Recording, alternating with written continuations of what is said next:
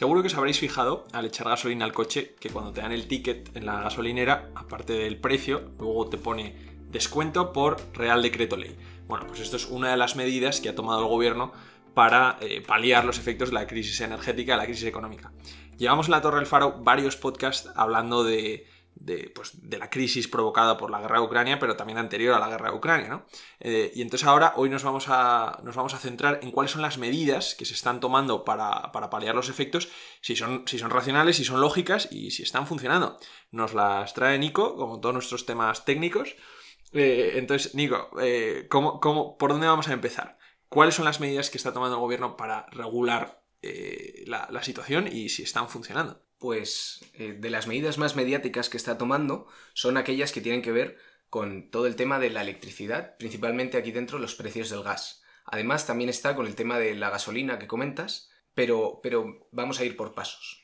Entonces, eh, en cuanto al tema de la electricidad, salió hace un par de semanas en la prensa que el gobierno había conseguido que Europa considerara a España como una isla energética. Sí, es verdad que esto salió Sánchez diciendo que era como una, cosa novedosísima, que hubiera conseguido esto, que no sabemos si lo ha conseguido aún. Entonces, para entender un poco qué está haciendo el gobierno en este campo, eh, tenemos que, primero ponernos en la situación de, absoluto caos, en cierto modo, que se está dando en, este, en el mercado de la electricidad. Como dijimos hace tiempo, el mercado de la electricidad es, eh, o el mercado de la energía es marginalista tú pagas la energía consumida al precio de la, de la producción más cara. Es decir, si se produce energía a un euro, a dos euros, a tres euros y a cuatro euros, y se demandan cuatro unidades de energía, todo se paga a lo más caro, a los cuatro euros. Esto es el comentario que hicimos hace tiempo en uno de los primeros, totalmente. Sobre el sistema marginalista.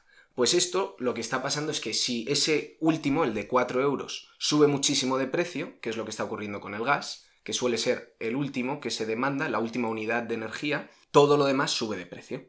Entonces el gobierno está atacando a estos precios del gas. Dice, si reducimos este último, todo lo demás se reduce.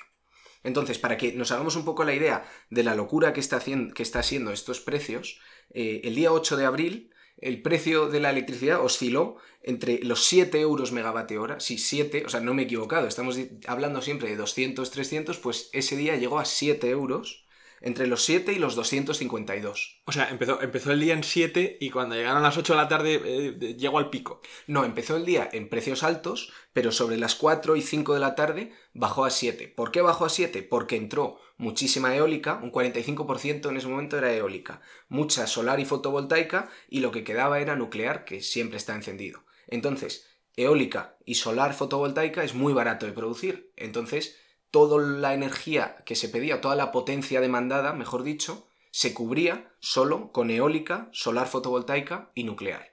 Muy esto, esto, es lo que está causando la, oscilación de los precios. Eso es. Y el domingo 10 de abril el precio, es, que es, muy curioso verlo. Hay una aplicación que se llama OMIE que se puede ver la bajada brusca y luego ascenso otra vez de este gráfico de precios. Como hasta un poco antes de las 12 del domingo 10 de abril, vale en torno a 250 euros el megavatio hora. Y luego baja hasta un euro y vuelve a subir a las dos horas. Todo en el mismo día. Todo en, el, espacio de unas horas. es una situación verdaderamente caótica ya en la, que estamos.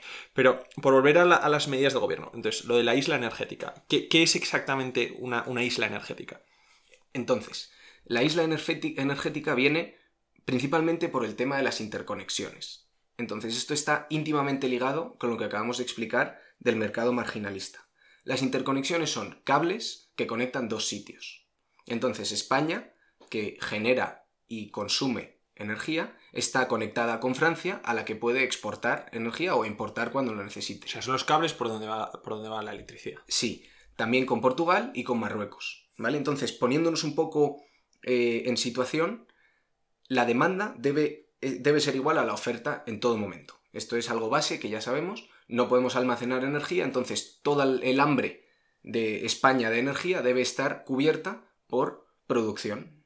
Sí, porque claro, no puedes, no puedes almacenarla, más te vale consumir lo que produzcas. Entonces, el precio es igual en todas partes de España porque teóricamente no te cuesta llevar un kilovatio hora producido en Galicia a Murcia. Entonces, a alguien de Murcia le da igual que ese kilovatio hora venga producido por una central nuclear en Extremadura que por un molino de viento en Asturias. Ya, pagas lo mismo de electricidad estés donde estés. Pagas lo mismo porque teóricamente no te cuesta nada transportarla. Esto es teórico. Luego esos costes van por otro lado. Pero entonces eso es como funciona en teoría. Y teóricamente también puedes, si de repente en Murcia sube muchísimo la demanda, se puede cubrir con oferta de otros lados. Piden de, repente mucho en Murcia, pues no pasa nada, porque viene de todas partes de España a dar servicio a Murcia. Vale, entonces esto es la gracia de que está todo el sistema interconectado. Y lo que pasa es que, poniendo el ejemplo de las Islas Canarias, las Islas Canarias no están perfectamente interconectadas. Si las Islas Canarias, o Baleares, es lo mismo, eh, pide 100 y ellos solo pueden producir 20 al precio que está ahora mismo en España, tiene que importar 80 de la península, perdón, tiene que importar 80 de la península. Entonces pide 100, ellos solo pueden producir 20 al precio de ese momento y necesita importar 80. Pero como la interconexión con España no es lo suficientemente grande para importar 80... O sea, ahí estamos hablando, perdón, del cable físico. Del cable físico. El cable físico. El cable no es suficientemente grande para importar 80 al precio de, la península, entonces eh, Islas Canarias tiene que subir un poco su producción y entonces se encarece un poco, ¿no? O sea, ¿es más cara la, energía en las Canarias? No, lo que pasa es que esto era para, para hacernos a la idea. Esto es lo que sí que pasa entre España y Francia, pero con Islas Canarias no, por medidas del gobierno. En el, en el fondo ahí lo que pasa es que el resto de la península paga un poco más para cubrir esta diferencia que sí que ocurre. Vale, para que no tengas territorios dentro del mismo país que sea más caro o más barato. Pero este ejemplo que con Islas Canarias lo entendemos bien, porque está físicamente muy lejos del resto de la península, no ocurre o sea, es, lo mismo que ocurre, perdón, con Francia. Con Francia nuestra interconexión, nuestro cable, es muy pequeño. Entonces esto hace que, aunque teóricamente no debería haber diferencias de precio, las hay. Entonces, las hay y además es muy gordo esto, porque la recomendación de la Unión Europea es que de todo lo que tú puedes generar, de todo el, eh, de toda la energía, o, bueno, de toda tu capacidad de potencia, perdón, mejor dicho, todo el hambre que tú puedes cubrir de tu país, eh, un 10% tienes que tenerlo en conexiones, como de seguridad con otros países. Por si acaso. Entonces, España, a finales de 2021, tenía una potencia, eh, una potencia instalada, es decir, cuánta comida puedes dar en un momento dado, de 113.000 unidades, megavatios. Nos da igual las unidades, como siempre hemos dicho, de 113.000. Y de esto, teóricamente, según las recomendaciones de la Unión Europea, deberíamos tener 10, un 10% de eso. Asegurado con Francia. Asegurado con Francia. Lo que pasa es que con Francia hay 2.800. Esto, por hacernos a la idea, o sea, es, bueno, es 113.000 frente a 2.800 que tenemos, es menos del 10% recomendado. Por esta razón y porque España tiene un gran porcentaje de generación renovable, es por lo que Pedro Sánchez pidió a la Comisión Europea un tratamiento especial, diciendo que lo que ocurriera en España no iba a propagarse o no iba a tener efectos en el resto del mercado eléctrico europeo. Claro, mm, eh, esgrimiendo que nuestra conexión con el resto de Europa es muy pequeña. Sí, claro, exactamente. O sea, que eh, España no, España no está eh, asistida por el resto de países europeos porque es de alguna forma como autosuficiente. Eso es. Lo, lo que iba a decir es que si, si toca o se interviene en el mercado, es poco probable que esa intervención tenga efectos negativos en el resto de Europa. Vale porque en Europa se estaban barajando distintas maneras de intervenir. Eh, intervenir en, eh, al cliente minorista, lo que llamaban retail, eh, intervenir al cliente mayorista, todo, de manera pues, con compensaciones financieras, o intervenir de manera regulatoria. Y esta intervención regulatoria es la que ha pedido Pedro Sánchez, entre otras cosas, al menos es la que le han dado permiso para pedir.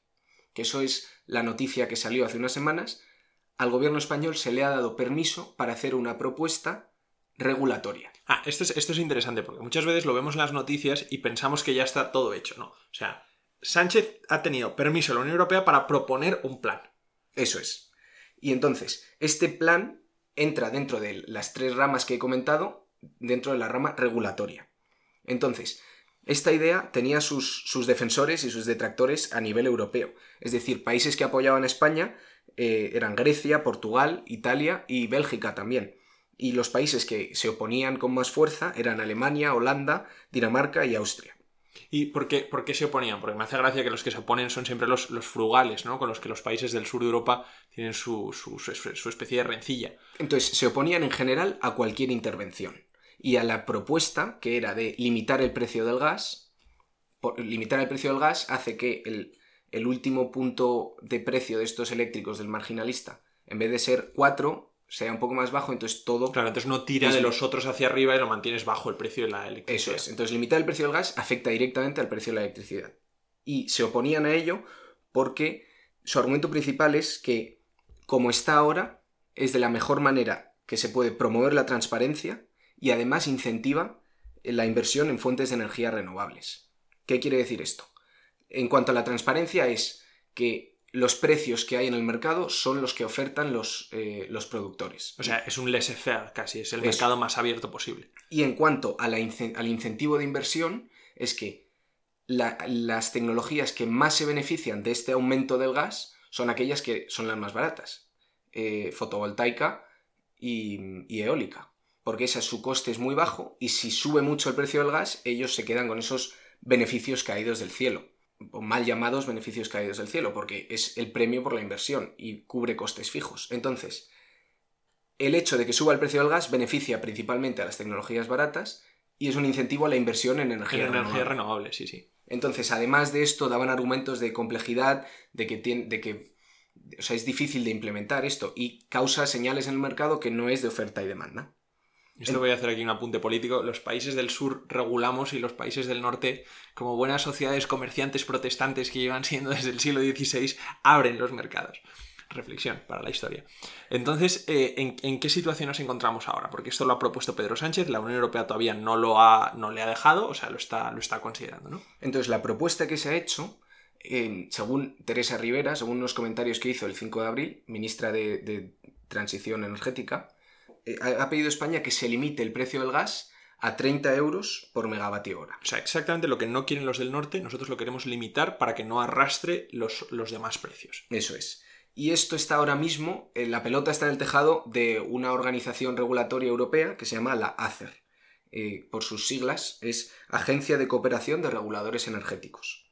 Entonces, lo que va a ocurrir ahora mismo es que esta, esta mm, agencia va a aceptar o no la propuesta de España y Portugal conjunta, porque funcionamos como un mercado ibérico. Claro, estoy, pensando que la otra opción, que es la que está, la que está demandando eh, la oposición, y no sé si la están demandando también los, países del norte de Europa, sería bajar impuestos en vez de, en vez de regular, o, qué, qué más opciones hay. La opción de bajar impuestos lleva ya en efecto desde yo creo que en septiembre del año pasado. Con la electricidad. Con la electricidad. Se bajó el IVA eh, de los consumidores finales de un 21 a un 10%. De hecho, recientemente han ampliado, esto se habría ampliado como hasta marzo-abril y, lo y acaban de ampliar el plazo. Se bajó el IVA y se bajó el impuesto especial de electricidad de un 5,1 al 0,5%. Entonces la reducción de impuestos está hecha, pero no de todos. Luego hay otros impuestos ocultos, eh, no nos vamos a meter en mucho detalle, pero uno de esos ejemplos es el impuesto de generación, eh, que no está reducido. O sea, se han reducido los impuestos más visibles, por así decirlo. pero, todavía queda bastante por reducir. Hay, sí, hay otras, sí, pero sin meternos en mucho detalle, hasta ahí es donde queda más clara la idea. Entonces, yo creo que la pregunta principal de esto es cómo, cómo se van a pagar estos costes adicionales. Porque si yo limito el precio del gas a 30, yo siendo el gobierno, y en realidad las empresas lo quieren vender a 50, no es solo por capricho o por beneficio, sino no es porque lo tendrán calculado para ellos para tener su margen. Eso es, tienen un coste y luego el margen de explotación. Entonces, eh, lo que va a ocurrir con esta diferencia entre el límite que pone el gobierno y el coste de, que, que incurren las empresas al comprar gas es, un poco una incógnita. Em, bueno, perderán dinero pierden dinero en un principio, claro. si siguen operando, es que esa es la cosa. primero, si siguen operando o no, porque si siguen operando es ante la promesa de que alguien les devolverá ese dinero que han perdido. Bueno, sí, pero largo me lo fiáis, o sea, en el futuro, ¿no? Entonces, se plantean dos opciones para esto.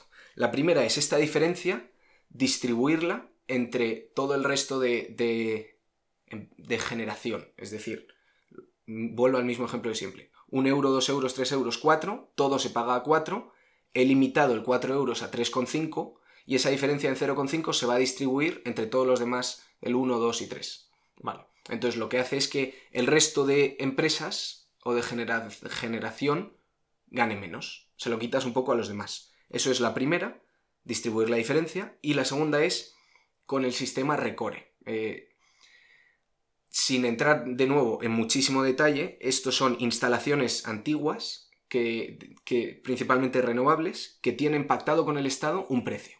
Tienen hablado con el Estado. Eh, tú me pagas por la electricidad o yo voy a recibir por la electricidad tanto dinero mm, por kilovatio hora. Tanto, siempre esto. Entonces, hay algunos casos en los cuales beneficia al Estado. Si yo tengo pactado que el Estado me paga 10 euros, cuando vale 20, yo estoy perdiendo 10, pero cuando vale 3, estoy ganando, 7. Exactamente. Entonces, esto, que es un sistema antiguo que se hizo para incentivar en primer lugar eh, las primeras inversiones en renovables, como para asegurar que iban a tener rentabilidad, ¿vale?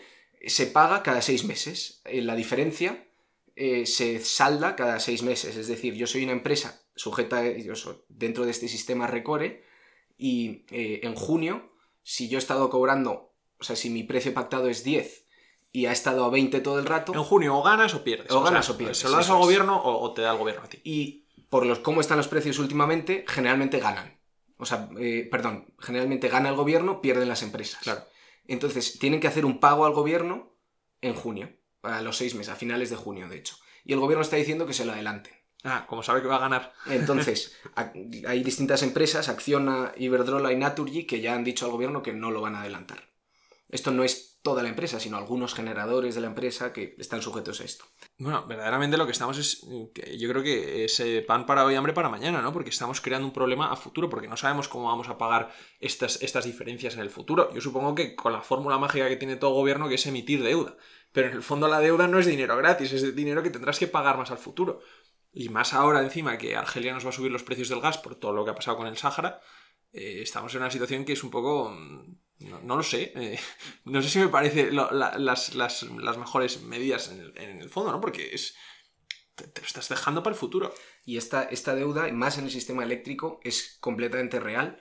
Eh, por ejemplo, hasta 2013 el sistema eléctrico perdía dinero. Y luego empezó, que es lo que se llamaba el déficit del sistema eléctrico. Y luego empezó a ganar, pero seguimos pagando en nuestra factura de hoy en día esa deuda que hubo hasta 2013. Esa deuda anterior. Sí, y entonces ahora mismo sigue en positivo, o, no sigue en positivo, se va, cada año es positivo, pero si pasamos a negativo, estamos a futuro. Claro, es que es muy, me parece que es todo muy cortoplacista como se está planteando. Pero también hay que hacer algo ya. Ya, porque estaban o sea, hay que hacer algo. Entonces, Pero al final, emitir, emitir deuda es, cargarte los hombros para, el futuro con, la esperanza de tener un poquito más de, un poquito más de, un poquito más de margen, ¿no? Y esto es, que enlaza además directamente con el tema de los precios de la gasolina. O sea, la reducción que han hecho es una rebaja de 20 céntimos por litro. Que esto ha sido el real decreto que han aprobado. Sí. Y, y lo que pasa, además aquí un poco de temas de propaganda o no, de que pone literalmente en el BOE que el colaborador en la gestión, que es al final que vende la gasolina, tiene que poner en el ticket de esto. Y bueno, es que ves el ticket, te dice, te pone el precio, el precio normal, lo que te costaría sin descuento y sin nada, y luego te pone el descuento bien grande, descuento eh, otorgado por Real Decreto Ley, no sé cuánto está el tal. Y esto lo pone literalmente en el BOE. O sea, pone, tiene que poner una de las siguientes informaciones y te pone dos frases de cosas que debes poner. O sea, para que sepas de dónde te viene el descuento. Y el problema aquí es cómo recuperan el dinero las, las gasolineras. Eh, hay dos opciones, o devolución del dinero al final de mes, pero esto te vale si eres una empresa grande y establecida y tienes suficiente dinero para hacer frente a estos, a para esperar, Para esperar hasta que, te, hasta que te devuelvan el dinero. Y eso, tienes que tener liquidez en caja. Y la otra manera es anticipo, que es que los colaboradores, colaboradores como definen a aquellos que están haciendo esta bonificación, están aplicando eh, esta bonificación de 20 céntimos litro, eh, que solicitan a la administración competente que han puesto una página web y un formulario para, para solicitarlo, un anticipo, es decir, solicitan que el gobierno les dé dinero para ellos poder hacer frente a, estos, a estas bonificaciones que llaman. Claro, porque la bonificación es quitarle dinero a la gasolinera. Porque no, se está quitando dinero de ningún impuesto ni de ninguna parte que recaude el Estado. Es del, del, propio beneficio de esa gasolinera. Directamente es el precio final con IVA, le quitas 20 céntimos por litro y eso es, es como si la gasolinera estuviera haciendo de banco del gobierno. Sí. Y lo que está pasando es que este dinero, este anticipo, no está llegando a las gasolineras. Y además, eso, eso me parece ya malo, pero pongámonos otra vez en la situación de ¿de dónde va a sacar el gobierno dinero para devolver lo que le está quitando a las gasolineras? Pues emitiendo deuda. Bueno, y también parte de esto se va a financiar 5 céntimos de esos 20 los financian los, eh, el por mayor. em, empresas petrolíferas al por mayor. Entonces esto es directamente, se lo ha quitado las empresas petrolíferas eh, a Capón. Claro, porque lo que no ha hecho el gobierno es bajar impuestos con la gasolina. La gasolina es donde, donde los impuestos se mantienen tanto el IVA como el de hidrocarburos, ¿no? Es, es que esta, el, la bonificación, digo siempre esta palabra porque así es como lo están llamando, pero el descuento es el precio total con IVA incluido, es decir, el gobierno se lleva su 21% de IVA. O sea, el gobierno sí se aprovecha de que suba el precio del, del gas, porque- de la gasolina. Porque el 21% se aplica sobre el total, Claro. sobre el mismo total, sí. O sea, no hay descuento para calcular el IVA. Todavía no. El Eso- IVA, el IVA sobre, sobre la cuantía grande, y luego una vez tú ya sacado de ahí el IVA, luego Eso quitas es. 20 céntimos por litro. Y entonces, eh, pues estamos ahí, que los adelantos no están llegando. Y además esto se anunció el 29 de marzo, para empezar a aplicarse en abril. Entonces, esto crea problemas de gestión de software de las gasolineras, de que no está siempre tan claro quién tiene que aplicar esta bonificación, porque una gasolinera es muy claro, pero una empresa que alquila un coche a otra persona y entonces la gasolina quién la pone, o sea, no está del todo claro quién es el que debe aplicar este 20 céntimos litro de descuento. Bueno, y luego, y lo que no está todo claro ¿cómo es se contabiliza? y si se va, y se- se- si se va a convalidar el Real Decreto. Porque Bueno, eso, eso eso- será por supuesto que sí. A los 30 días se a tiene los que 30 aprobar días en se, te- se tiene que aprobar en el Congreso porque si no decae, pero si el, el gobierno tiene una mayoría parlamentaria muy exigua, entonces igual no lo tiene del todo amarrado. Eso la verdad es que no lo había pensado. pero- Claro, porque pero esto lo damos por hecho. Lo damos por hecho, pero claro, el gobierno se acostumbra a gobernar por decreto, que es una, es una forma muy, muy inestable, porque a los 30 días te puede decaer la medida. Y eso tendría carácter retroactivo. No sé si tendría carácter retro- retroactivo, no lo sé. Eso para, para nuestros juristas que vienen a la Torre del Faro. Pero desde luego en 30 días, si no lo ha aprobado el Congreso, se, se acaba, el- se acaba la bonificación.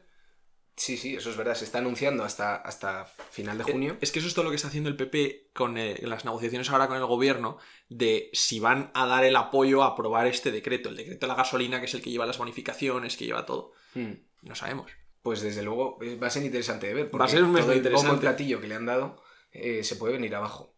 Bueno, Nico, pues muchísimas gracias por traernos el tema, porque llevamos ya muchas semanas hablando de, la crisis, pero esta es la primera vez que nos hemos sentado a ver de verdad qué se está poniendo encima de la mesa para, para paliarlo, ¿no? Ya tenemos las causas, ya hemos analizado mucho las causas, a ver ahora eh, cómo, cómo, se, cómo se resuelve. Desde luego yo, mi opinión personal de liberal es que emitiendo deuda es un problema a futuro. Pero, pero bueno, eh, nada, aquí seguiremos eh, la semana que viene, viendo a ver si convalidan el decreto o no. Pues muchas gracias y nos vemos la semana que viene. Pues hasta la semana que viene.